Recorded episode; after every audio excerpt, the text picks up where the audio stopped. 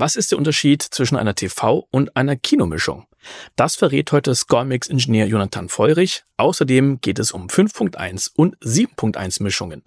Herzlich willkommen zu Soundcast Filmmusik und Sounddesign. Mein Name ist Tim Heinrich.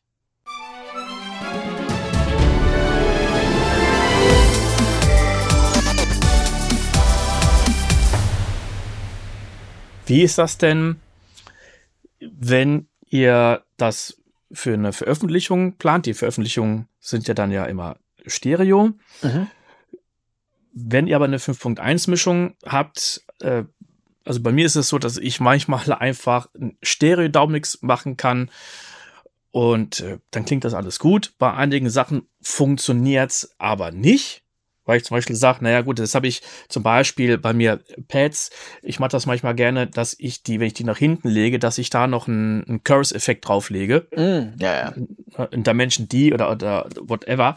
Ja. Ähm, und da möchte ich aber nicht, dass durch den Downmix dieser Chorus-Effekt auch noch mit nach vorne kommt oder dass Reverbs, die ich jetzt benutzt habe, die nur hinten sind, um das Ganze ein bisschen aufzufüllen, die möchte ich eigentlich auch nicht vorne haben. Das heißt, ab dem Punkt klappt für mich der Stereo-Daumix nicht mehr. Dann gehe ich wirklich hin und mache das Ganze manuell. Wie ist das da bei dir? Hast du da dir eine Vorgehensweise oder gibt es manchmal den Weg und manchmal einen anderen Weg? Genau, also es gibt immer den einen Weg und dann den anderen. Ähm, es ist, weil es immer, weil es immer höchst individuell ist und jedes Projekt ist tatsächlich anders. Es klingt ein bisschen abgedroschen, aber man muss sich wirklich viel. Ähm, es ist viel gleich und viel ist auch gleichzeitig immer wieder anders und sehr. Äh, man, man kann es wirklich nicht äh, pauschalisieren. Grundsätzlich bin ich ein Freund davon. Ähm, wenn ich in Surround arbeite, ist mir der Stereo-Mix, den ich zeitgleich immer erstelle. Also es gibt bei mir immer äh, parallel einen Down-Mix, weil ich weiß, dass die meisten Komponisten und Komponistinnen ähm, zu Hause kein gut kalibriertes Surround-Setup haben, äh, dass die meistens den Stereo-Mix benutzen, um den Mix zu bewerten und mir Notes zu schicken. Das mhm. heißt, ähm, ich muss erstmal sowieso Dinge tun, die nicht allzu auffällig sind im Surround Mix, weil sonst sitzen die dann später in der Filmmischung und haben natürlich nur Stereo Mixes gehört und kommen dann in die äh, Mischung und plötzlich fliegt alles durch die Gegend und, und, und pant im Surround oder irgendwie sowas. All die Dinge, die sie nicht bewerten konnten und das ist denen dann natürlich auch in der Kommunikation eine Unsicherheit, wenn sie dann sagen, ja, oh, das äh, habe ich jetzt so noch nicht gehört, was ist denn das und so äh, wenn ich sowas mache, dann kommuniziere ich das ganz klar und sage, hey, dieses Pad oder was auch immer, dieser Sound, ähm, der sich im Stereo-Mix ein bisschen leicht von links nach rechts bewegt, der bewegt sich im Surround auch irgendwie im Kreis oder macht irgendwas Spezielles. Das muss ich dann schon ähm, mit kommunizieren. Aber mir ist einfach grundsätzlich um auf den Stereo-Mix zu sprechen zu kommen, mir ist extrem wichtig, dass der Stereo-Mix gut ist. Mhm. Ähm, das heißt, wenn ich in Surround arbeite, ist es sogar oft so, dass ich ähm, das Bild in, in Surround baue ähm, und dann viele, viele Mixentscheidungen tatsächlich im Stereo-Mix treffe. An Balances und so weiter, weil halt wirklich ja auch die Hauptinformation trotzdem nach wie vor in L und R liegt, meistens. Ähm, und dann prüfe ich nach einer gewissen Zeit dann nochmal den Surround-Mix gegen und gucke einfach, dass das äh, konsistent ist und dass das Sinn macht. Aber Genau, im Surround Mix hat man oft das Problem, sozusagen, was ja eigentlich toll ist, dass man viel mehr Platz hat, viel mehr Möglichkeiten, Dinge zu platzieren ähm, und, und viele sehr detaillierte Entscheidungen äh, zu treffen. Und manchmal ist es dann aber einfacher für mich zumindest, äh, im Ster den Stereo-Mix anzuhören und so ein bisschen diese Restriktion von, von links und rechts nur zu haben, um, um mich auf die wesentlichen Dinge zu fokussieren. Weil wie ich gerade schon angedeutet habe, wie mit dem Schwarm, 15 Minuten Musik am Tag, äh, da kann man jetzt nicht das Rad neu erfinden, sondern da muss man auch relativ zügig machen und, und die großen Entscheidungen zuerst treffen. Ähm, und was im Stereo-Mix funktioniert, funktioniert garantiert auch im Surround-Mix. Andersrum ist es halt manchmal die Frage, so wie du das gerade beschrieben hast, wenn man so Spezialeffekte baut, so ein bisschen ähm, Widening-Effekte im, im Surround-Feld, die super funktionieren, also so Chorus-Geschichten oder sowas, ähm, dann ähm, funktioniert das in erster Linie dann halt im Surround sehr gut und in der Übersetzung zu Stereo muss man dann diese ein, zwei Cues dann aufmachen und halt gucken, wie man das dann übersetzt in den Stereo-Mix. Äh, da bin ich vollkommen bei dir. Aber insofern ähm, ist es bei mir auch so in der Überleitung vom Filmmix oder am, äh, in der Überleitung vom Score-Mix für den Film zum Score-Mix für den Soundtrack, ähm, dass ich zunächst erstmal einfach einen äh, Downmixer auf die Stems mache und gucke, was übrig ist. Und äh, meistens kenne ich ja den Stereo-Mix schon sehr gut und treffe Entscheidungen im Stereo-Mix, weshalb die Übersetzung in der Regel sehr, sehr gut ist. Mhm. Ähm, aber es gibt dann halt auch die ein, zwei neuralgischen Stellen, wo ein bestimmter Effekt, den ich halt im Surround herstelle, wo ich weiß, okay, das muss ich noch irgendwie im Stereo-Mix umsetzen, damit da auch was von zu hören ist. Oder etwas wegnehmen, damit es halt im Stereo-Mix nicht irritiert. Genau, also mit dem Wegnehmen, da sprichst du es genau an. Dann sage ich einfach, ich nutze den Stereo-Down-Mix und damit er für mich funktioniert, mute ich an der Stelle einfach einige Parts, die ich nochmal extra für hinten angelegt habe. Ähm, oder wenn ich irgendwelche Stellen habe, die ich nach hinten gepennt habe, dass die doch nach vorne kommen. Ja. Ähm, ich habe, wo wir bei Surround sind, habe ich noch eine Zuschauer- oder, oder Zuhörerfrage. Und zwar geht die um 7.1 es gibt einige Libraries, die bieten Surround-Signale an, also zum Beispiel von Spitfire Audio. Ja. Da hat man oft den Decker Tree. Dann haben wir oft die, die Spot-Mikrofone, das sind oft die, die Close-Mikrofone. Ähm, wir haben manchmal noch die, die Outriggers, also für diejenigen, die jetzt nicht genau wissen, was das alles ist. Der, der Decker Tree, das sind ja dann drei Mikrofone, Left, Center, Right, die aber nicht für äh, Left, Center, Right in den Lautsprechern sind, sondern wir haben ja Left komplett nach links, Center haben wir auf links und rechts gleichzeitig gepannt und rechts haben wir rechts. Also wir haben ein Stereo-Signal dadurch, das hat ja den breiten Sound dann. Ähm, klar, Spot-Mikrofone. Die Outriggers sind ja nochmal ganz links oder ganz rechts. Und jetzt kommt's. Dann haben wir ganz oft auch noch Surround-Mikrofone. Ja. Da kann man jetzt hingehen und kann die wirklich auf äh, bei, bei 5.1 auf die Surround Speaker dann routen.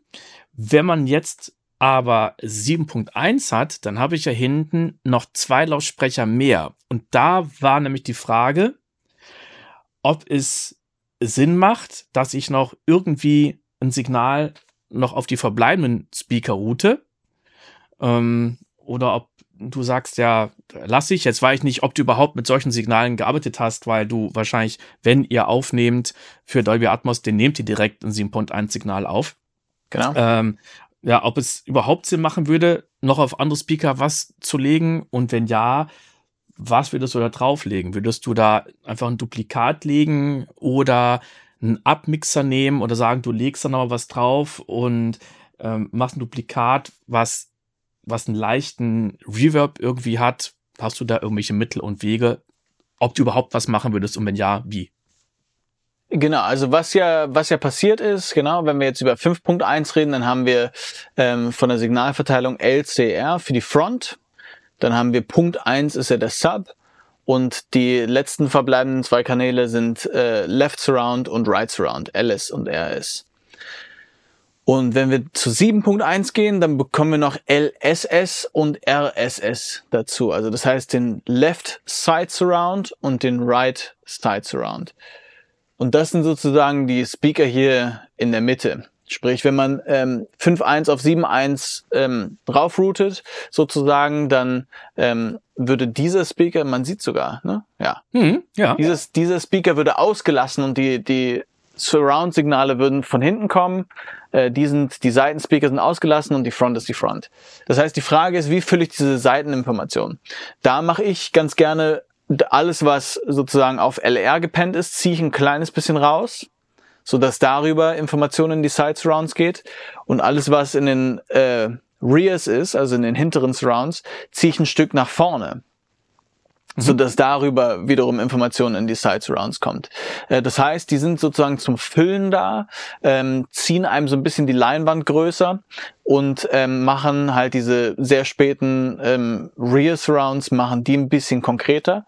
Ähm, Und jetzt in dem Fall von der Library, wenn du 5.1 hast, dann würde ich sagen, ähm, ich weiß nicht genau, wie viel Kontrolle man über den jeweiligen, jeweiligen Kanal hat, aber da wäre es dann so, dass ich die einfach LR ein kleines bisschen rausziehen würde und LS und RS ein kleines bisschen nach vorne ziehen würde im Panning und damit die äh, Side Surrounds füttern würde. Manchmal gibt's ja auch sogar die Möglichkeit, die, je nach Library, die man benutzt, aber halt dann den Tree, die Outrigger und die Surrounds als separate Stereopaare zum Beispiel rauszurouten. Da könnte man dann wirklich was machen, wie zum Beispiel der Tree bleibt vorne, äh, die Outrigger, also die, die weit außen über dem Orchester stehen, die rutschen sozusagen auf halbe Position zwischen jetzt zum Beispiel L und LSS, also zwischen Left und Left Side Surround, da auf die halbe Position. Und die Surrounds würden dann entsprechend von Left Surround auf äh, zwischen Left Surround und Left Side Surround auch ungefähr auf die halbe Position oder leicht Richtung äh, Rears gepannt mhm. dann äh, spielen. Und so kriegt man erstmal eine äh, ganz nette Grundverteilung. Und dann kann man natürlich immer noch mit Reverbs, mit Delays und so weiter arbeiten, um noch mehr interessante Informationen in die Seiten zu kriegen. Auf jeden Fall. Ich habe äh, erstmal super, vielen Dank für die Antwort. Das ist schon mal sehr hilfreich. Ich habe noch eine Frage von Zuschauern, Zuhörern. Ähm, ob es einen Unterschied macht, ob du für TV oder Kino mischst. Ja, macht es. Ähm, es ist natürlich erstmal eine Frage von, äh, von Dynamic Range letzten Endes. Also sprich, man muss äh, vereinfacht gesprochen für, ähm, für TV einfach gucken, dass man ein kleines bisschen kleines bisschen dichter ist. Das wird alles leiser gehört als im Kino. Ne?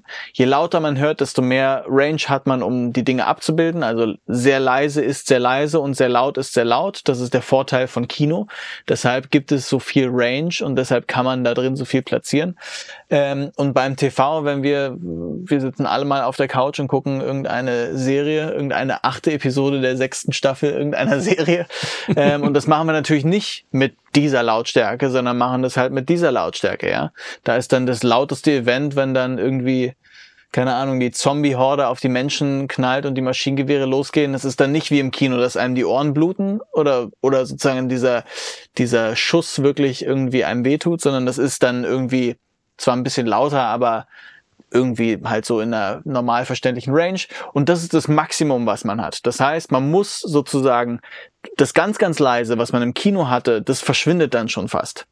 Hm. Und nur die ganz lauten Events sind da. Also ich äh, erkläre das jetzt so ein bisschen vereinfacht, weil es so ein bisschen dieses ganze Lautheitsmaßstabsding, was wir äh, haben mit so Standards und so, das verdeutlicht es einfach ein bisschen besser.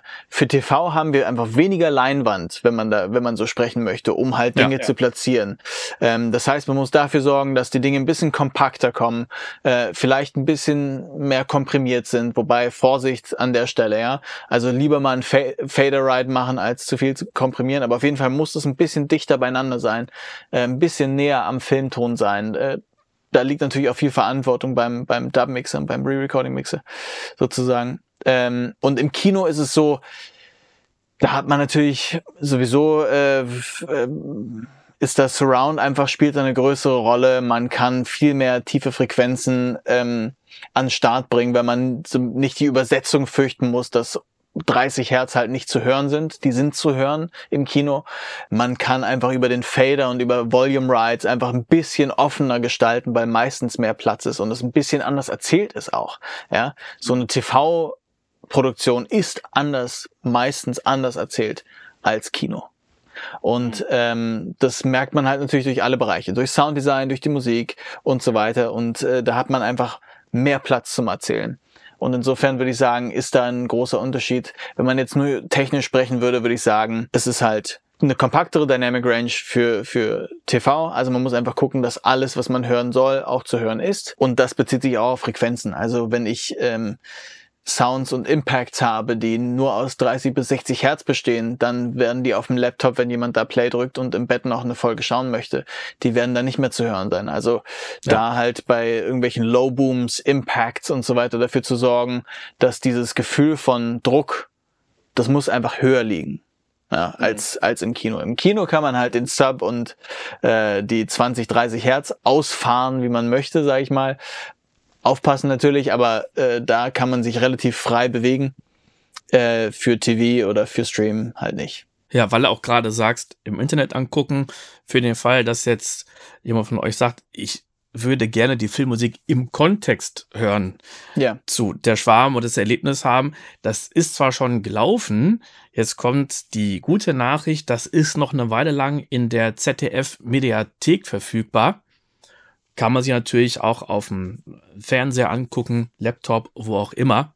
Aber es gibt jetzt doch noch ein paar Wochen oder Monate, ich weiß nicht, wie lange das noch verfügbar ist, die Möglichkeit, sich die ganze Serie anzugucken, sind insgesamt acht Folgen. Ich glaube, mit jeweils knapp 30 Minuten. Das war der siebte von neun Teilen. Im achten Teil hören wir uns den Q Whale Attack an. Es gibt wieder ein AB-Vergleich. Es geht um Attacks und Transienten, Percussions, Percussion Plugins und ein Sample Add-on. Und wenn dir dieses Format und dieser Podcast gefallen, dann würde ich mich sehr über deine Unterstützung freuen, denn es braucht wirklich sehr viel Zeit und Arbeit, die Folgen aufzunehmen, zu editieren und online zu stellen. Unterstützen kannst du mich, indem du den Podcast weiterempfiehlst, auf Spotify eine positive Bewertung hinterlässt oder mir auf kofi.com einen Kaffee spendierst. Den Link dazu findest du in den Show Notes. Bis zum nächsten Mal.